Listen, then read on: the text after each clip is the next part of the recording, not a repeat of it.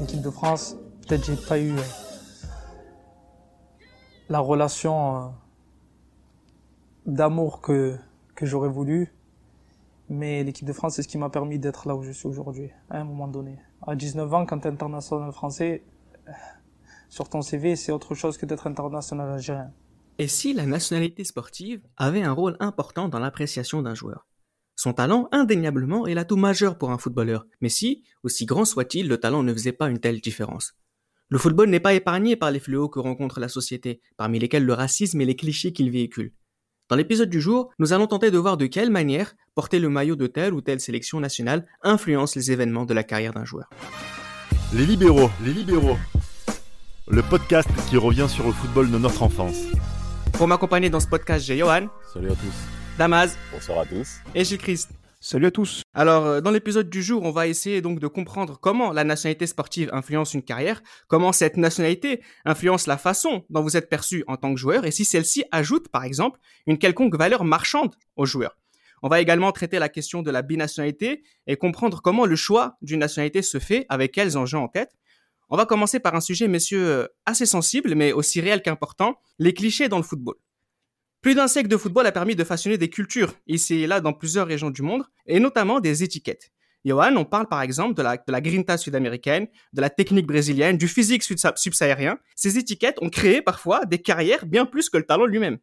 Ah bah ça c'est clair, ça c'est clair. Aujourd'hui pour ce qui est de la Grinta, on a la preuve aujourd'hui avec euh, des attaquants qui jouent euh, du côté de la cité phocéenne, qui n'ont pour moi aucun talent, mais qui pour qui la Grinta euh, est un aspect qui est archi important. Ça y est, le mec il a, il est tatoué, il est un peu mignon, il, court partout, on dit que c'est un bon footballeur. Non, je suis désolé. Je pense qu'aujourd'hui il y a des des attributs qu'on- que l'on donne sans pour autant connaître justement la typologie de tel ou tel type de footballeur et euh, qui malheureusement font donnent des appréciations on fait des appréciations qui sont biaisées parce qu'il y a même des joueurs qu'on n'a jamais vu jouer mais on imagine de par sa nationalité euh, de par son, on va dire sa carrière justement les clubs qu'il a qu'il a fait que c'est un joueur qui appartient à tel ou tel caste de footballeur. Et ça malheureusement c'est un problème qu'il y a beaucoup dans le football aujourd'hui.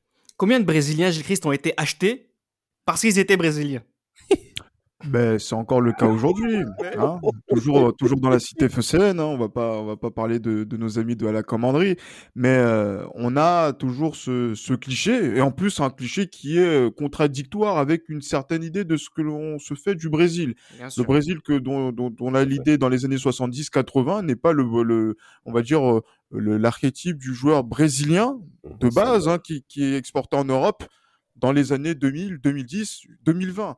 Euh, et pourtant, on a l'impression que ce passeport-là a toujours un prestige particulier pour euh, nos nations euh, européennes qui, qui sont un petit peu partout en, Europe pour se faire une part d'exotisme avec, avec le brésilien.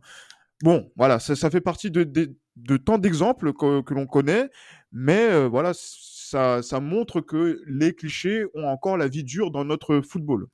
Alors parce que, bon, bien sûr, évidemment, un garçon comme Ronaldo, Ronaldinho, pas besoin de clichés, il faut juste ouvrir les yeux pour se rendre compte de qui il parle vraiment, d'autres joueurs hein, qu'on va récupérer pour parfois 5, 6, une dizaine de millions d'euros. On aurait pu prendre n'importe quel joueur, ne serait-ce que regarder dans son centre de formation, et on va quand même essayer de faire le pari euh, d'Amas, brésilien, argentin, ou je ne sais quoi, parce que euh, c'est la nationalité qui va nous surprendre à un moment donné. On achète, c'est comme ça qu'on achète les supporters. On vous a acheté le Brésilien que vous attendiez depuis tellement longtemps. Tout à fait, tout à fait. C'est la nationalité, c'est la notoriété de ces pays également dans la place du football qui fait aussi la différence. Hein. C'est-à-dire que si ces joueurs-là étaient d'origine euh, du Vené- originaire du Venezuela ou du Pérou, je ne pense pas qu'au niveau de la balance des transferts, ça aurait le même coût. Et en effet, ben, ce passif-là euh, ben, va forcément faire la différence dans l'achat euh, de ces joueurs-là qui sont d'un niveau, d'un piètre niveau pour la plupart, en vérité, euh, contrairement à d'autres éléments qui proviennent de nations, on va dire, qui, qui ne sont pas des places fortes du football. Mais si on peut remonter sur un, un cas un peu historique, il faut savoir que le football s'est clairement démocratisé à l'échelle mondiale. C'est clairement vu à l'échelle mondiale post-colonisation, années 60, euh, années 70. C'est là où on a commencé un peu à s'extirper par rapport au monde du football. Et ces clichés qui proviennent de la colonisation se sont également vus au travers de certaines nations qui ont commencé à s'exporter au niveau football.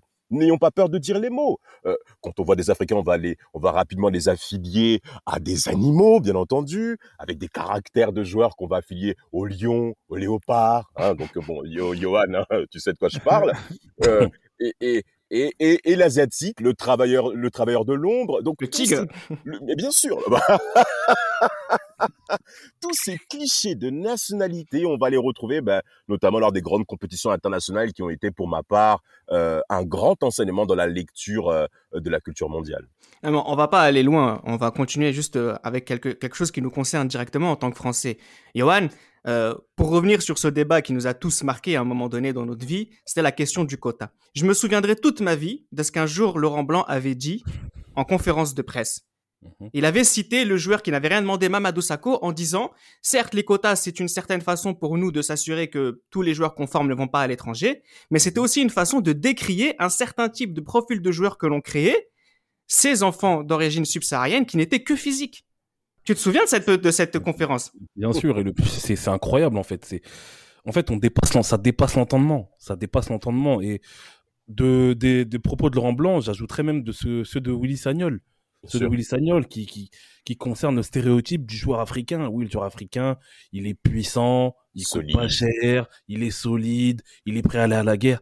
C'est quoi ces conneries? Ça, c'est une méconnaissance totale déjà concernant Laurent Blanc de, de, de la formation à la française. Parce que la, formation à la française à la base elle attribue justement les euh, comment dire elle forme les joueurs elle a formé elle a longtemps formé les joueurs par rapport à la puissance physique. Mais est-ce que seuls les noirs sont sont, sont dotés d'une puissance physique qui sont impressionnantes. Oui on a beaucoup. Ça c'est un, un fait qui, qui qui est réel. Mais euh, je sais pas est-ce que tous les noirs ne sont que physiques aussi? Ben, c'est ça ah. exactement exactement. Si je vous si euh, Laurent Blanc il connaît DJ Okocha? Par exemple. Non Kokanou non Kokanou donc, mais, il connaît. Mais regardez, mais, à cette, mais à cette époque-là, l'équipe de France ne jouait pas la Coupe du Monde, donc ils ne pouvaient pas savoir. mais, bah oui, mais c'est ça en fait. Ouais, je pense que c'est peut-être ça. Ouais, je pense que c'est peut-être ça. Il y a, il y a moyen que ce soit ça le, le, le, le problème. Non, mais honnêtement, quand tu es sélectionneur national, pour en revenir au sujet, quand tu es sélectionneur national et que tu tiens de tels propos, mais c'est une honte non seulement pour toi, pour ta fonction, pour la fédération et même pour le pays. Alors, tu te souviens, Gilles de la garde noire de Didier Deschamps? Oh. ah, après, il y en a eu plusieurs dans, dans le temps en équipe de France. Hein. Ça a commencé avec euh, Marius Trésor et Jean-Pierre Adams dans un premier temps. Et ensuite, euh, ben là, donc justement la garde noire, oui, de Deschamps. Donc c'était euh, au début de, de, son mandat, c'était Mamadou Sakho avec euh, Mapou Nyangamiwa. mais même ce qu'il avait aussi du côté de l'Olympique de Marseille. De, Marseille aussi. donc avec avec euh, oui les, les, quatre joueurs qui les quatre euh, quatre quatre. encore d'avance. Où, où, justement en fait où il y avait quand même c'était des, des, des, sécurités défensives qui étaient assez importantes mais voilà qui montraient en fait voilà les intentions euh, d'une euh, voilà d'un style de jeu à la à la Deschamps si on peut appeler ça style de jeu d'un pragmatisme face euh, donc à la donc à la tactique face au jeu pour gagner des trophées quel que soit le style. Et on en a, on a pu en parler lors de la, de l'épisode qu'on a fait sur l'OM 2009-2010. Voilà. C'est pas les qualités spectaculaires offensives de l'Olympique ah de Marseille qui ont marqué les esprits à cette époque-là. Loin de là. Mais euh, plutôt une, une, solidité, une densité euh, physique oh. qui était euh, exprimée à travers les Stéphane Mbia, Souleymane Diawara, Charles Cabouré, Alou Diarra, etc., etc. Donc du, du, coup, voilà, c'est ça qui est un petit peu euh, frustrant parce que il y a des amalgames qui sont faits et euh, c'est même dans la, façon dont on, nous on est en train de mener le débat, c'est ça en fait qui, qui on, a peur de, de, basculer vers quelque chose qui va être dans le cliché trop facile, mais aussi euh, alors qu'on a envie de dénoncer quelque chose qui euh, n'est pas vrai historiquement quand on regarde bien. C'est même totalement faux. C'est même totalement faux. Non, mais juste, euh, par exemple, la Garde Noire ou Alou Djara, etc., ils n'ont jamais volé la place de personne et euh, justement, quand, la, quand Didier Deschamps leur a fait confiance, l'Olympique de Marseille a gagné. C'est pas, c'est pas eux donc on va pointer du doigt sur cette, euh, sur ce débat-là. C'est vraiment comment ce qu'ils représentent donne de la valeur à ce qu'ils sont. Et c'est ça qui est plutôt gênant dans la manière dont on appréhende le football, notamment d'un point de vue, euh, j'allais dire, avec un regard euh, colonial qui n'a toujours pas disparu. Mais bien sûr. tu vois, c'est vraiment ça qui est très intéressant. Donc encore une fois, les joueurs, il faut pas s'en inquiéter. Personne n'a volé personne, mais malheureusement, certains d'entre eux sont ici parce que il y a des clichés autour de ce qui représente Damas. Je, je t'ai coupé, oui. Exact, exact. C'est la considération qu'on donne à cette minorité qui leur a permis de se positionner là où ils sont aujourd'hui, en tout cas à, à, à l'échelle de ceux qui sont au pouvoir. N'ayons pas peur de dire les mots. La France, c'est plus de 120 ans de colonisation. Enfin, qu'est-ce que je raconte moi? Euh, 19e siècle, pardon, de colonisation jusqu'à 1960. Et cette image qu'on a notamment du noir, qui est un élément de main d'œuvre, qui est là pour exécuter, qui est là pour faire les ordres, mais ça s'est un petit peu retrouvé également dans le monde du football français. N'ayons pas peur de dire les mots par rapport à cela. Euh, Jean Tigana disait quoi quand il a voulu devenir, quand il a postulé pour devenir sélectionneur en équipe de France? Ah ben c'est difficile quand t'es noir de devenir sélectionneur en équipe de France. Et je précise, excuse-moi Damas, c'est pas une posture de victime que l'on tient là. à ça- Ah non, pas on- du tout, pas ça. du tout. On parle avec des faits. On Ouais, il faut des- préciser. Ah oui. Et, et- et Des en plus, faits et le- des, des propos qui sont rapportés, bien évidemment. qui sont Oui, rapportés. exactement. C'est pas quelque chose qu'on invente de nulle part. Sans compter aussi les Anglais qui avaient du mal aussi à donner le poste de numéro 10 à un joueur noir, à des joueurs d'origine africaine. Mais, et ça se retrouve encore une fois dans le poste de sélectionneur en Angleterre avec euh, Sol Campbell qui souffre comme jamais pour avoir un poste aussi, euh, euh, un poste à réflexion, un poste stratège que head coach dans un club anglais. Mais, euh, et, et malheureusement, ce genre d'aspect-là se retrouve aussi euh, même dans des postes décis- décisionnaires aussi. Hein. Dangote qui a, qui a envisagé euh, aussi des postes euh, à stratège euh, dans les clubs c'est- C'est européens. pas fini, c'est pas fini. On, y- on y C'est croit, on y croit encore, on y croit encore. T'inquiète pas, Damas. Ah, on va, on va, on va essayer de, de changer un petit peu de prisme. Là, par exemple, là, ce, ce débat-là, on a déjà pu l'occasion de le faire, notamment quand on a parlé de la question où étaient les coachs noirs en, en saison 1.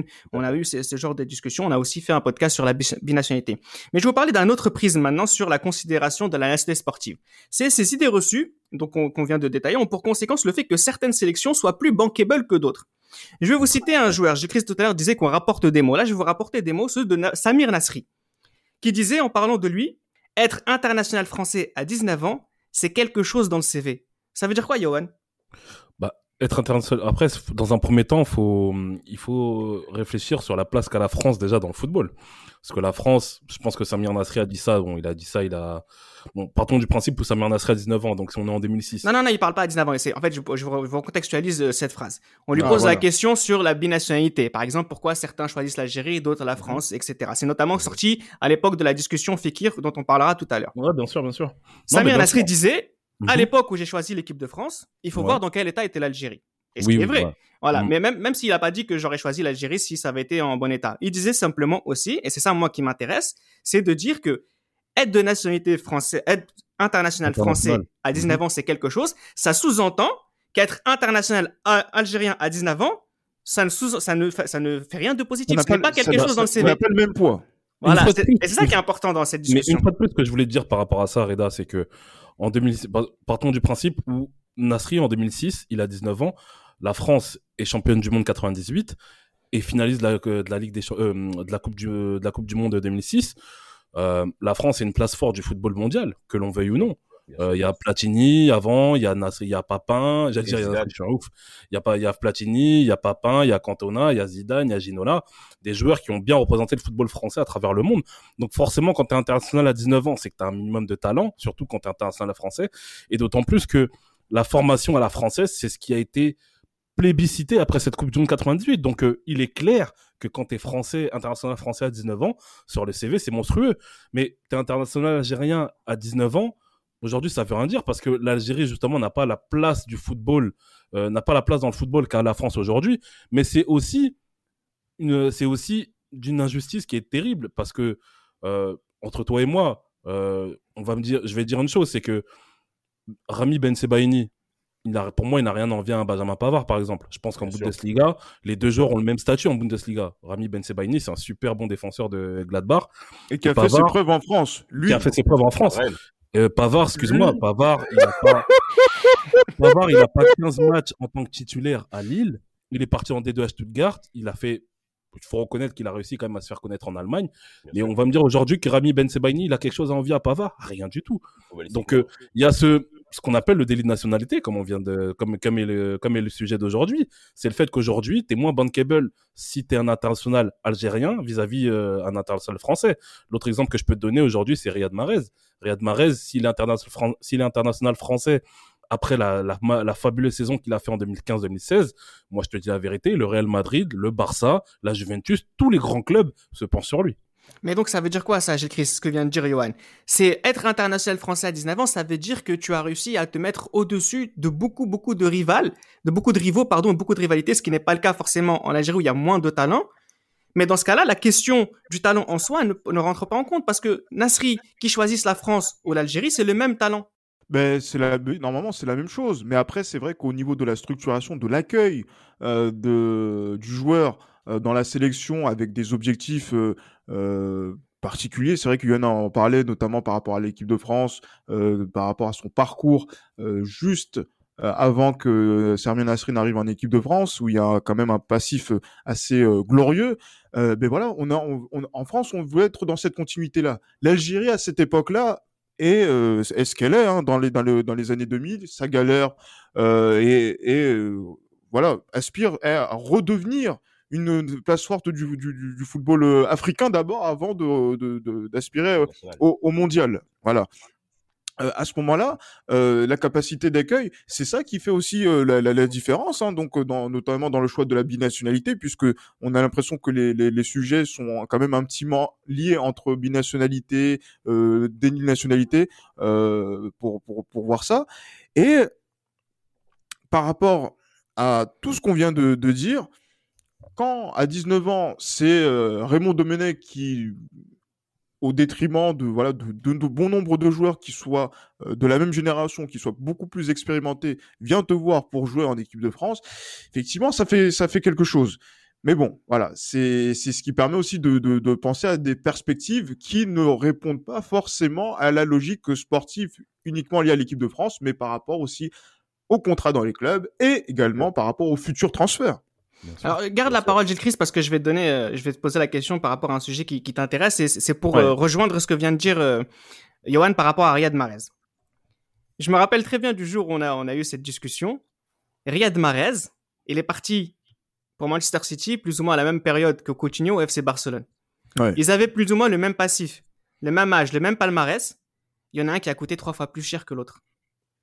Ouais, ça moi ça m'avait particulièrement euh, touché parce peut-être que voilà c'est une coïncidence parce que voilà on, les, les, les, les, passifs euh, en coulisses on les connaît pas forcément, mais quand tu vois un joueur comme Riyad Mahrez, champion d'Angleterre, euh, qui a été l'un des fers de lance de cette équipe de Leicester et qui euh, s'est fait remarquer comme l'un des premiers Africains quand même à à, à, à poser de son de, de, exactement donc du coup c'est c'est pas rien. Et excuse-moi, rapport... excuse-moi, excuse-moi. Ouais, je rectifie. Marez a un titre de champion, un titre Exactement. avec Mister, et Coutinho n'en a pas. Il n'en a pas. Il n'en a pas. Ça, il faut préciser. Et, ni même avec le Brésil. Exactement, à l'époque. Et, et, et, et, là, et là, justement, c'est là où je me pose la question, mais comment ça se fait que Riyad Mahrez, avec tout ce qu'il a pu réaliser euh, dans, dans, dans, dans, cette période-là, euh, alors qu'il avait été courtisé dans un premier temps par Guardiola, ça, ça, ça, ça ne s'était pas fait, et que après, derrière, la saison d'après, euh, Manchester City a mis la main sur lui, mais ça coûtait trois fois moins cher que euh, Philippe Coutinho quand il signe au FC Barcelone, qui est un gros transfert et qui fait du bruit justement pour pouvoir répondre à, euh, c'était quoi Neymar qui signe au Paris Saint-Germain en plus. Donc, là, incompréhension, questionnement, et on se pose la question en fait, voilà, quels sont les éléments tangibles, objectifs qui permettent de, de, de, pouvoir, de pouvoir euh, mesurer ça? Les agents, euh, l'entourage du joueur, euh, la nationalité. Voilà. La, et voilà, et la nationalité. C'est comme ça que le débat a commencé à partir et que on a pu commencer à rédiger l'histoire de, cette, de, de, cette, de cet épisode. Pour, pour, pour appuyer en plus, pour essayer de répondre à, à cette question justement, euh, d'où vient justement cette, cette incohérence et même cet écart conséquent entre ces deux transferts c'est que le Brésil ne s'est plus démarqué footballistiquement sur le terrain.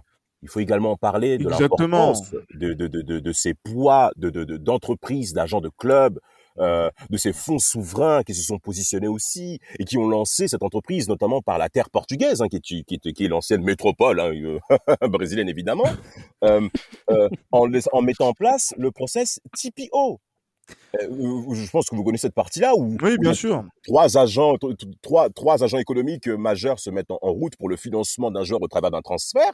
Eh ben, c'est justement ces entreprises qui mettent en place ce, ce- ce processus TPO permettent à des clubs surendettés hein, de l'Europe du Sud, hein, qu'on connaît toujours, ouais, bien Benfica. Lisbonne, euh, l'Atlético Madrid qui avait moins 500 millions d'euros, 5 millions d'euros de dettes. Valence. Valence. Valence, bien sûr, Valence, comme oublier Valence avec euh, Monsieur Lim là, le, le, le- comment on appelle ça là, le Mexicain riche là qui, qui est venu racheter euh, euh, Un le- Indonésien. un Indonésien, Indonésien, pardon. ouais. Voilà. Mais en tout cas, il y a aussi un Mexicain, je crois, peu importe, ça c'est pas le sujet. Euh, on, on, on finançait des joueurs sud-américains moyens, mais qui, dans la balance commerciale, ben, coûtent cher parce que on a maintenant des parties privées en dehors du football qui commencent à se poser dans l'échiquier du monde du football. Et donc, Dans la La- spéculation, ouais. donc la- dans la spéculation, absolument. Donc on a affaire à des joueurs moyens qui coûtent cher, non à cause de leur football. Et Philippe Coutinho, qui n'était pas le plus mauvais de ces joueurs brésiliens de cette époque, début 2010. Loin euh, s'en en faut, effet. bien Euh, sûr. Mais euh, euh, voilà. Mais bah, lui va, bah, va rentrer dans cette ligne de compte en, en étant à un prix exorbitant. Je crois que c'est 130 millions d'euros, je crois, par rapport à ce Ouais, là, je crois, au ça, niveau du transfert. 130 Avec millions. des bonus qui quand même étaient assez, assez importants. Mais, mais euh, incroyable ces bonus, Incroyable. incroyable Gilles. Et ben de l'autre côté, euh, en parallèle, euh, Riyad Mahrez, il y a qui? Il y a qui de l'autre côté pour pouvoir mettre en place, pour répondre en effet à cet échiquier-là Donc c'est normal qu'au niveau de la balance commerciale, seulement au niveau des prix, par rapport à Riyad Mahrez, soit désavantagé parce qu'aujourd'hui le football ne se joue plus sur le terrain de football. Mais après, ce qu'il faut pas oublier, c'est que le Barça, à cette période-là et jusqu'à aujourd'hui, est un club qui dépense n'importe comment son argent. son argent? D'après le départ de Neymar, moi, comme j'ai, moi, j'ai ma, moi, j'ai ma, théo- ma théorie par rapport à ça, j'ai ma, j'ai ma thèse par rapport à ça, c'est que après le départ de Neymar, on dirait que les mecs, ils ont paniqué, mais pendant je ne sais combien de mois. Comment on va réussir à remplacer Neymar? Et Jusqu'aujourd'hui. mais oui, jusqu'aujourd'hui, c'est n'importe quoi. C'est n'importe quoi, mais bon. Après, voilà, bien sûr, Coutinho, il a, bien sûr, c'est le Barça qui a dépensé de l'argent n'importe comment.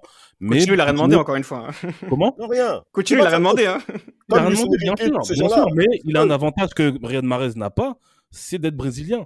Et malheureusement, c'est triste à dire, mais c'est une réalité. Alors justement, cette question de valeur forte que posséderaient ou que possèdent certaines nations euh, entre dans le débat pour les binationaux qui doivent choisir leur sélection nationale.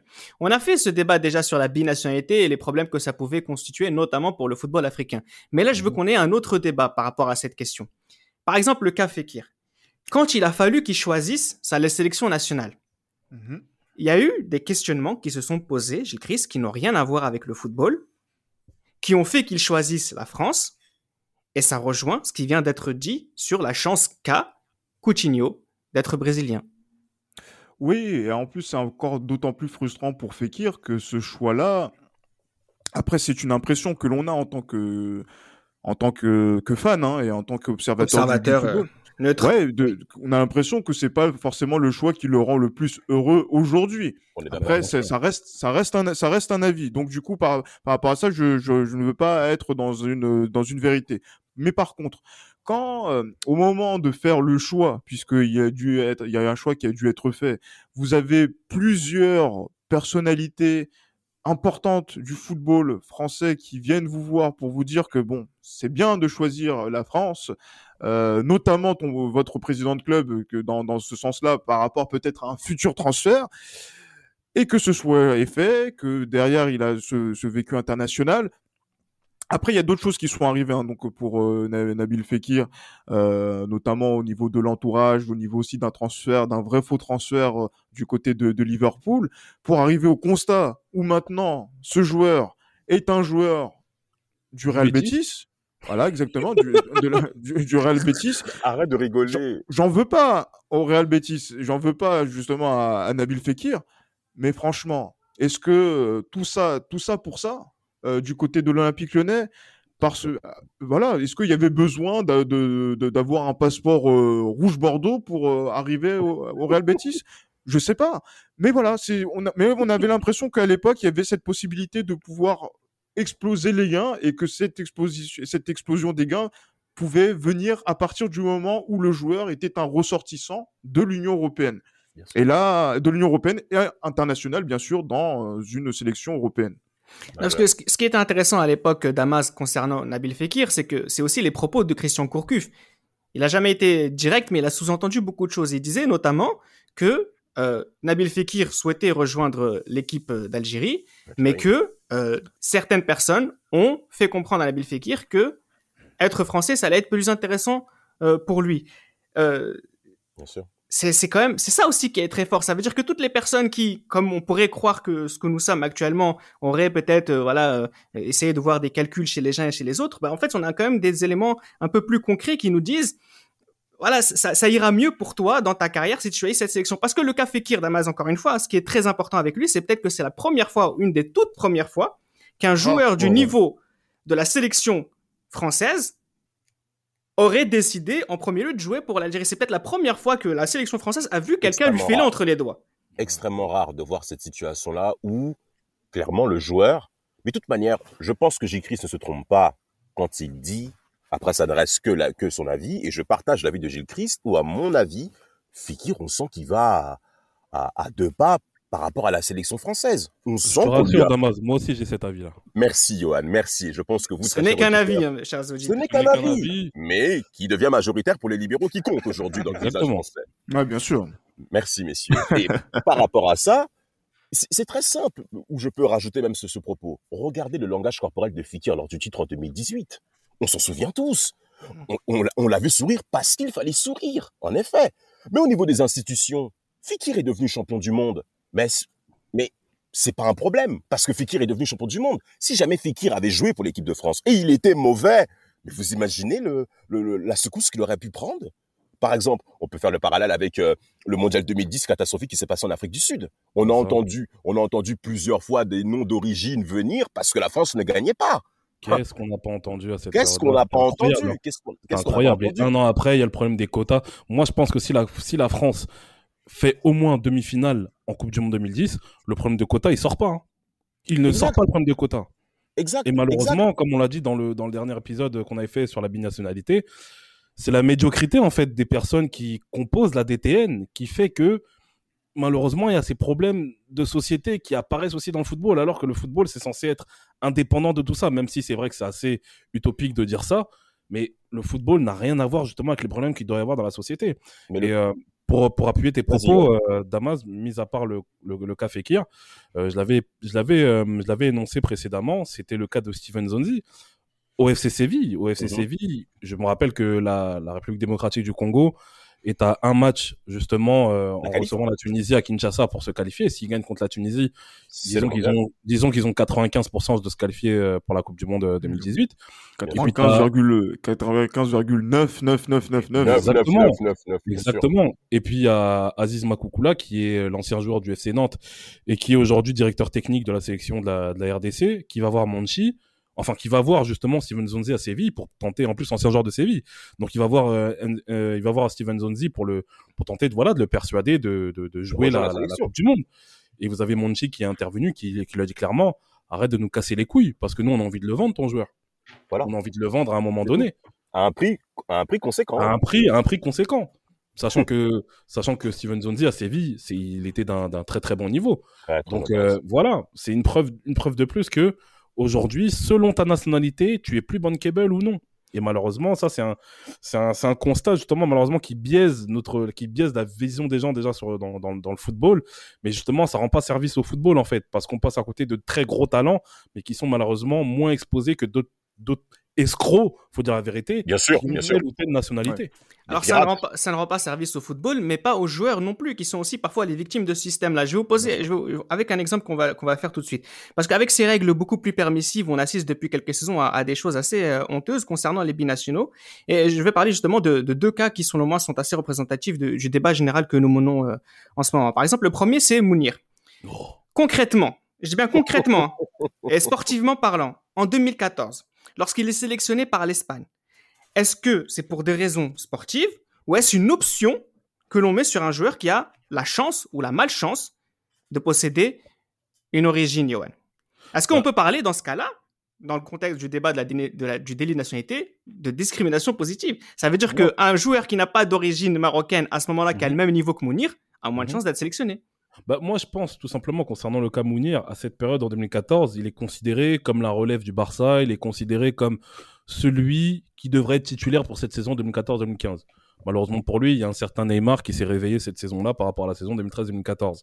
Mais concrètement, l'Espagne est dans son droit justement de pouvoir entre guillemets euh, bloquer le joueur. Et je pense, et pour te dire, je pense, hein, très certainement et très franchement, je pense que l'Espagne n'a même pas craint le Maroc une seule fois dans cette période-là, parce que on est persuadé qu'un joueur comme ça qui montre autant de facilité à un tel âge, on sait qu'il va jouer pour l'Espagne. Ça a été pareil. Le, là, ce cas, il me fait penser un petit peu à Boyan, à Boyan à l'époque où euh, Boyan qui est d'origine serbe, qui voilà, l'Espagne n'a pas hésité un seul instant dès son plus jeune âge à pouvoir le faire jouer en sélection euh, en, de, la, de la Roja.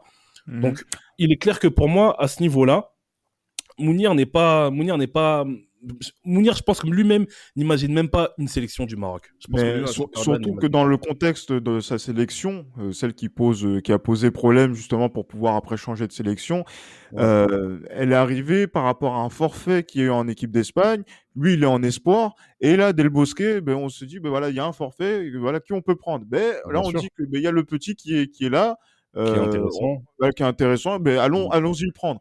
Et peut-être, et c'est vrai que c'est ce que c'est ce qu'avait euh, ce que disaient donc certains philosophes euh, en, France par rapport à Raymond Domenech, par rapport à, au, fait de faire jouer des Vassirika Abu Dhabi ou des Lassana Diarra en, équipe de France à un moment assez précoce de leur carrière, c'était de faire une sorte de politique en fait, donc de pouvoir sécuriser des joueurs qui potentiellement à l'époque pouvaient jouer pour euh, pour euh, voilà d'autres sélections africaines. et, là en fait, et là en fait justement donc là par rapport à par rapport à celui-ci donc Del Bosque puisque c'était Del Bosque qui l'avait sélectionné, l'a fait jouer sur ce match officiel et après derrière ce match officiel on s'allait on ne pouvait pas présumer de la de, de, du suite de la de la suite de la carrière de Mounir pour que il puisse se dire que eh, finalement il peut pas jouer pour l'Espagne et que finalement il va choisir le Maroc.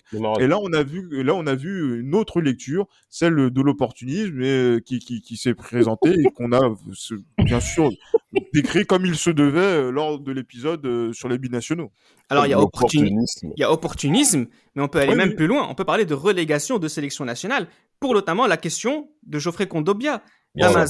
Parce que ce qui, est, assez incroyable avec ce joueur, et là encore une fois, euh, j'ai pas envie qu'on juge son choix, mais je veux vraiment qu'on ait un petit peu ce regard sur, euh, je vais dire quelque chose d'assez polémique, il faut pas, faut, faut, faut, faut m'excuser, mais comme s'il ne méritait plus de jouer pour l'équipe de France. Exact, exact. Et pourquoi il ne mérite plus de jouer pour l'équipe de France? Parce que par rapport à d'autres, il est en dessous, notamment euh, Paul Pogba, qui est son grand ami, je crois. Est-ce qu'il est si en dessous que ça, franchement?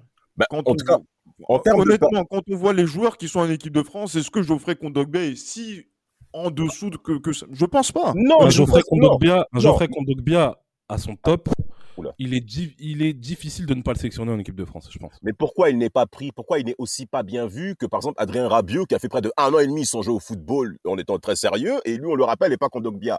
Mais parce que non mais parce que Kondogbia, ce qu'il faut pas oublier, c'est que ses débuts en équipe de France, il me semble, c'est quand il signe à Monaco. Et euh, il fait, et je pense et je pense que Kondogbia ne fait pas forcément des très belles prestations. En tout cas, il a des prestations qui sont qui sont très très irrégulières. Et à côté de ça, vous avez Deschamps qui a sa politique justement de groupe, qui crée son groupe petit à petit. Et malheureusement ou heureusement en équipe de France, on a un embouteillage qui est terrible au, poste de milieu de terrain.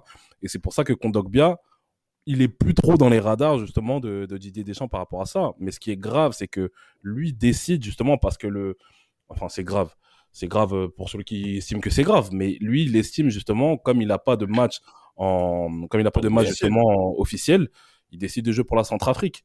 Oui, c'est bien, c'est une bonne chose, mais pourquoi tu l'as pas décidé avant? Ça, ça rentre dans le cadre justement du débat de la bénationalité et plus forcément dans, celui de qu'on mène aujourd'hui. On a déjà répondu à, cette question, mais il est important quand même d'y revenir parce que pour moi, encore une fois, c'est vraiment quelque chose qui, qui, qui, répond à ce qui se passe dans le football actuel. C'est pas quelque chose qu'on a imaginé il y a quelques années et ça montre beaucoup de, beaucoup de choses. Je voudrais qu'on aille dans un dernier chapitre qui est peut-être plus léger, mais qui répond à la question aussi du délai de nationalité, c'est le poids des compétitions internationales dans le jugement d'un joueur. Euh, Gilles Christ, par exemple, être éligible à la Cannes, c'est se voir fermer des opportunités, car personne ne veut d'un joueur qui risque d'être absent un mois et demi en début d'année tous les deux ans. Oui, ben c'est, on, a, on l'a vu euh, notamment euh, par rapport au, Camerounais en, 2017, hein, qui est l'exemple le plus, le plus récent. C'est du, du délit de nationalité aussi. c'est du délit de nationalité, en plus avec des joueurs qui sont issus du, du, du pays, nés au pays. Par Bien exemple, euh, un, un joueur comme euh, euh, non mais voilà un joueur, un joueur comme André. Franck Zambo euh, Anguissa euh, a refusé la sélection parce Ah oui, qu'il se disait que Ouais. oui mais il était il commençait à jouer à l'Olympique de Marseille et le fait de partir à la Cannes euh, faisait que voilà ralentir. que allait le, le ralentir et là euh, dis- disons que ça doit être la mentalité de, de son coach de l'époque qui a dû qui a dû le conditionner à faire ce type de choix C'était quelle époque? C'était quelle époque le coach? Je veux pas citer son nom. Parce Non. que sinon, Ah, je vais commencer à citer Rudy des gens, je veux, je, euh, je- Oh. non, je veux pas citer de nom, je veux pas citer de nom à tu peux le- en parler, tu as raison, tu as Non, raison. je veux pas en parler parce que sinon, pareil. je m'énerve. Non, non, non. C'est une, une honte ambulante que les deux Olympiques euh, on, on- on sont en train de constater en plus euh, actuellement. Mais bon, bref. Absolument. Euh, voilà, donc là, donc du coup, voilà, c'est moi, c'est c'est c'est grave parce que de, se- de se dire que maintenant euh, euh, il y a des réticences par rapport à par rapport à ça, alors que si c'est le même cas, par exemple pour les joueurs asiatiques euh, qui font la Coupe euh, d'Asie des, des Nations et qui a lieu aussi en, en, en plein en plein hiver Mhm. euh, ici en, en Europe. Et, et, et pourtant, voilà, on ne fait pas d'histoire. Mais et justement, on a essayé de refaire des calendriers justement pour pouvoir se mettre au diapason de l'Europe. On a vu que c'était une immense connerie et on est repassé sur un format qui est plus conforme aux réalités euh, climatiques Climatique, euh, du sûr. continent africain. Euh, voilà, par- parce que voilà, on est on est drivé par euh, d'autres aspects qui sont qui n'ont rien à voir avec euh, l'aspect sportif et qui sont qui sont en lien avec euh, l'aspect financier. Et c'est un langage qui est beaucoup trop courant euh, ces derniers temps et euh, à notre grand détriment en tant que nous fans. Gilles, En fait, oui, vas-y, Damas. si je peux me permettre d'intervenir, Eda, pour quelle raison aujourd'hui on en arrive là? Pourquoi Zambo Anguissa se permet de raisonner comme ça par rapport à une telle nation africaine qu'est le Cameroun? Mais c'est parce que, selon moi, euh, il y a aussi une baisse de légitimité, de notoriété des grandes nations africaines auprès de cette génération de, foot- de footballeurs aujourd'hui. Avant, c'était inconcevable que Patrick Mboma, que même les Camerounais considèrent comme un Français, hein. Patrick Mboma le considère clair. comme un Français, on le considère Comme comme un comme comme, Job hein, qui est on va dire a des attitudes dans le vestiaire comme un Un- un français. Un Européen, mais c'est comme ça qu'il appelle, un blanc. N'ayons pas peur de dire les mots. Euh, euh, et, et- et par rapport à ça, euh, si Zambangissa se permet de raisonner comme ça aujourd'hui, vous pensez sincèrement que Rigobert-Song peut accepter des choses comme ça? Mais Des bien Raymond sûr que non. Non. Mais, mais, comment se fait-il que Rudy Garcia, que Rudy Garcia, oh pardon, j'ai dit le nom, mais bon, peu importe. Comment se fait-il que ce genre d'individu euh, se permettent, euh, selon moi, euh, des, des, des, des, aspects manipulateurs pour, pour, pour, pour un club en plus qui malheureusement qui ne répond même plus aux critères du très très haut niveau pour le bloquer d'une grande compétition internationale comme la Cannes. Mais parce qu'on considère la Cannes comme une compétition de- Mineure. De, ça, C'est mineur, de, même de, de province, euh, de Oh. province euh, pour, pour, les, pour les Européens. Et ça, ce mépris-là, c'est quelque chose qui est insoutenable et insupportable à, à, à vivre, oui, effectivement. Et même, euh, voilà, j'ai on a l'impression qu'il y a toujours ce, ce dénigrement et que, encore une fois, avoir un passeport vert, euh, dans l'Union africaine, c'est pas de l'Union africaine, c'est pas forcément quelque chose qui est euh, bien vu en, en Europe. Et après, on peut faire et donc après du coup un autre passeport d'un autre continent, c'est mieux vu, etc. Donc là, on est vraiment dans le dans le débat et qui euh, permet de pouvoir se, se poser des questions effectivement. Vous vous rendez compte que quelqu'un comme euh, José Mourinho, en 2005-2006, justement, laisse Drogba partir à la Cannes, Ouais. mais Rudy G, lui, ne laisse pas partir And- André Zambo Anguissa à la Cannes. C'est incroyable. C'est incroyable. Sans compter que Jo- José Mourinho s'était même déplacé pour la confrontation Côte d'Ivoire-Cameroun pour les éliminatoires du Mondial 2006. Mais c'est une question. Mais, Damas, trois pour le, Mais c'est une- Camerounais. Mais Damas, c'est une question de culture aussi. Parce que tu penses que les Lusitaniens, ils ont la même, la même condescendance envers les Africains que les Français? Mais non Mais non, tu penses que Rudy Garcia, demain, tu vas dire à Rudy Garcia, oui, euh, il, bon, il entraîne Lyon aujourd'hui. On va dire, oui, euh, il y a Maxwell Corna qui joue un match décisif pour la qualification pour la Coupe du Monde. Ce serait cool que tu y ailles. Tu penses vraiment qu'il va y aller? Mais il en a rien à foutre. Et c'est vraiment dommage. Ouais, c'est qu'on en malheureux, arrive c'est là. malheureux. C'est vraiment dommage qu'on en arrive là où, de manière, on le voit bien lors des confrontations, lors des grandes compétitions internationales. On, on dit souvent que les Africains, ben, c'est des intermittents du spectacle. Alors que début 2000, Vraiment. c'était pas comme ça qu'on les considérait.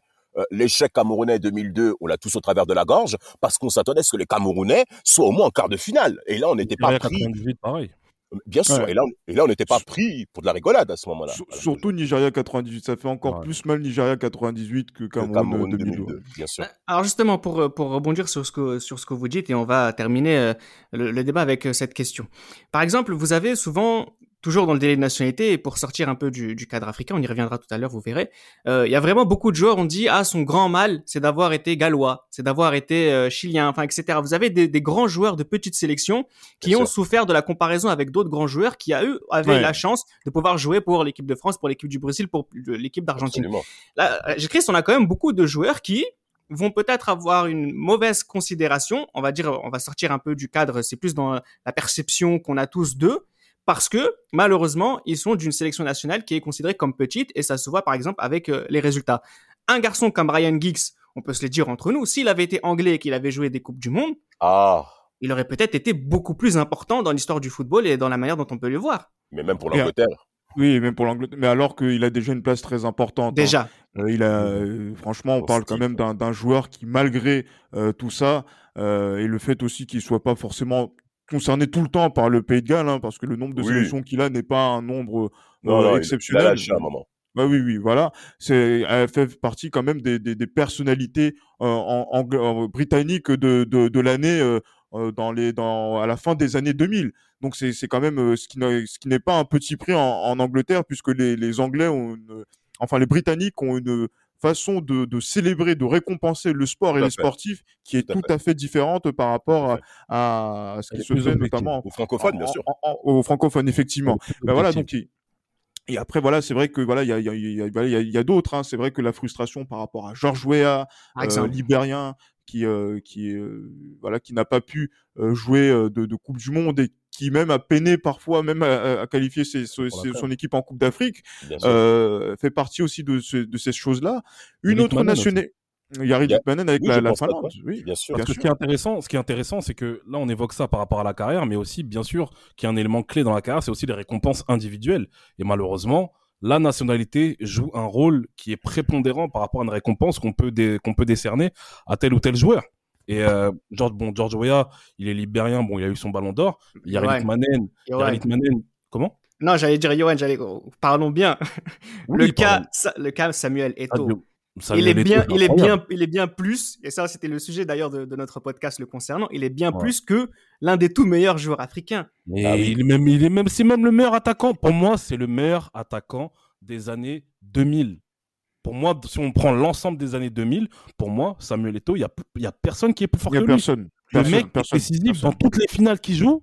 Il est décisif en sélection. Il est décisif en club, dans des grands clubs. Attention, hein. c'est pas, euh, c'est pas le, dans, pas des, dans des grands clubs et aussi et aussi au Real Mallorca. Le Real Mallorca joue la Real- Ligue des Champions avec Incroyable. Samuel Eto'o. Samuel Eto'o, bien sûr. Bien sûr. Mais aujourd'hui, mais qui aujourd'hui, si on demande qui est le meilleur attaquant des années 2000, va te citer Samuel Eto'o. Parce que Samuel Eto'o, justement, un- les gens ils diront oui, c'est le meilleur attaquant africain de tous les temps, mais ce sera pas le meilleur attaquant de- du, du monde, de, enfin de, de- des années, des années, euh, des années que 2000. on va on va citer qui? On va citer R9 peut-être alors que bon. Alors on- pour moi, R9 c'est plus fort Voilà. dans les années 90 que dans les années 2000. voilà. Oui, et et on euh, va citer peut-être Thierry Henry, etc.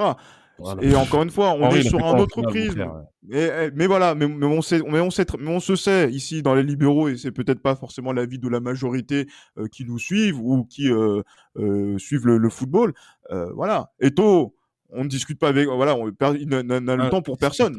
Alors, si je, si je peux me permettre également de rajouter un autre élément autre qu'africain, comme l'avait mentionné Reda, c'est surtout Andrei Shevchenko, avec plusieurs larmes qu'on a vues de Shevchenko lors de ses éliminations en barrage, où Mm. on se dit si Shevchenko avait peut-être une origine peut-être russe, peut-être, euh, Wow. aurait peut-être mieux Ouais. performé. Et encore, alors après, je me, suis, je me suis permis de dire les Russes, parce que peut-être les Russes ont peut-être plus de moyens. Il y avait Ah. encore euh, l'Union soviétique, on va dire. Oh, voilà, mais bon, Ouais, s'il l'Ukraine- était soviétique, alors voilà.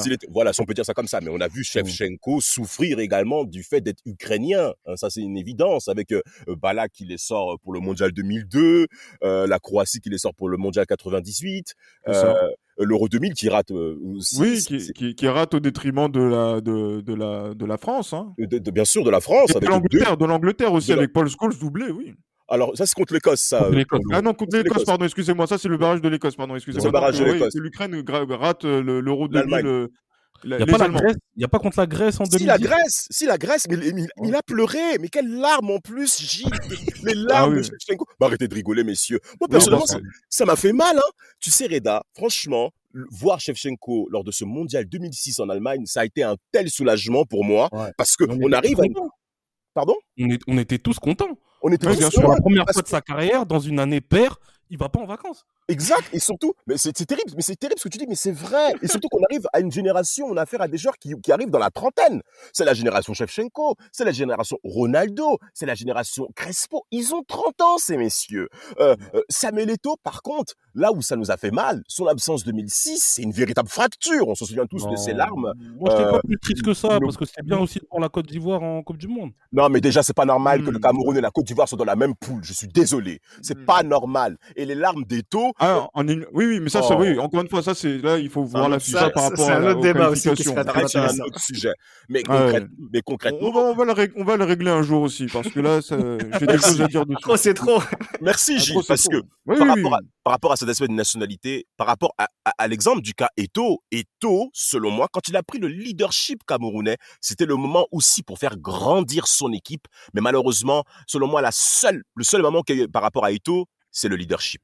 Il n'a pas réussi, malheureusement, à élever son équipe au même rang qu'il était lui. Et Alors, juste, on va- on va, on pas replonger là-dessus, mais c'est quand même plus difficile de porter toute une équipe comme le Cameroun seul bien sûr. que de porter le Brésil avec euh, deux autres ballons d'or avec toi. Ah, Si- c'est pas pareil. si je peux me permettre. Donc ça aussi, ça fait partie des, des, des responsabilités qui sont euh, qui incombent à certains à certains joueurs que d'autres n'ont pas parce que euh, ils sont mieux accompagnés en loin. sélection de nationale. plus loin. Il part on part de loin. beaucoup plus loin. Mais c'est ça aussi qu'on a été, on a essayé de faire un petit peu dans dans ce podcast-là, c'est qu'effectivement, parfois des nationalités euh, euh, créées chez certains joueurs des départs qui étaient peut-être un peu plus en retrait que d'autres. Et ça, finalement, c'est peut-être pas normal quand euh, ce qui est censé être le plus important, c'est les performances sportives. Et quand les performances sportives passent au second plan et que un des tout premiers plans c'est notre, nationalité parce que euh, elle représente quelque chose, c'est assez gênant. Donc euh, ce genre de débat, on répond jamais pleinement à toutes les questions qu'on a à l'esprit. J'espère qu'on a répondu quand même à, à quelques-unes d'entre vous, d'en- d'entre elles, pardon. Monsieur, j'espère que vous avez dit tout ce que vous aviez à dire. Vous en avez gardé aussi un peu dans la poche? Moi, je voulais parler des gardiens de but aussi. Les gardiens Oui. de but par rapport à leur- à leur nationalité. Bon, là, je pense qu'on quand même, on a, ma- on a mangé pas mal de temps par rapport à ça. Mais euh, pour la petite histoire, pour moi, Thomas Nkono, il est pas moins bon que, que Joël Batz, par exemple. Non, mais ça, ça rejoint la question. C'est-à-dire que la considération d'une personne en fonction de sa nationalité. Au-delà de ça, par exemple, pour rejoindre la question des gardiens de but, pour revenir à, à un des tout premiers chapitres qu'on a, qu'on a fait ici, c'est-à-dire que, est-ce que, dans la perception des gardiens de foot, on se dit, les recruteurs se disent, on va aller chercher ça du côté des Africains.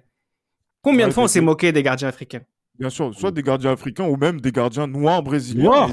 Gardiens noirs à brésiliens, cause, ah oui, oui. à cause, Voilà. à cause de, de- du, de- du désastre de Maracana 50, où euh, le gardien euh, Barbosa était un gardien noir. Et Ah. en fait, euh, voilà, donc il y a eu quelque chose dans l'imaginaire brésilien qui a fait que les gardiens, si vous les regardez bien, donc dans les grandes compétitions, mis à part Dida euh, jusqu'en en, en deux- en 2006, euh, 2006, euh, 2006, ben, voilà, donc les- sont des gardiens, voilà, qui sont, euh, voilà, donc qui sont typés euh, d'une certaine manière et qui, au détriment donc de gardiens noirs qui euh, peut-être avaient euh, d'autres euh, ces, ces qualités-là. Et c'est dommage de, de, de penser comme ça. Et c'est vrai que par rapport à, à l'Afrique également, alors que on a sorti quand même des tout bons gardiens. Ah je oui. pense à Tony Mario. Je, je, je ne connais pas de gardien euh, aujourd'hui dans le football actuel qui attrape les ballons comme Tony Mario Silva. Il faut le dire. Ah, Oui, oui, bien sûr. Et, Thomas euh, Nkono, Thomas Nkono, l'idole- de, de l'un des meilleurs gardiens de tous les temps. Oui, bien, Bien sûr. bien sûr. Et il y a aussi, euh, et aussi son, un de ses concurrents de l'époque, euh, Songo Jacques, qui Songo était présent. Donc, c'est-à-dire que là, les, les gardiens camerounais n'avaient rien à envier à des écoles de gardiens qu'il pouvait y avoir aussi dans dans d'autres dans d'autres nations qui, euh, fortes du, du football mondial. Bien sûr. Mais comme quoi, encore une fois, ce podcast-là vient nous prouver que malheureusement, le football n'était qu'une société en miniature où c'est les clichés qui régnaient beaucoup. C'était Les Libéraux, un podcast produit par Sport Content.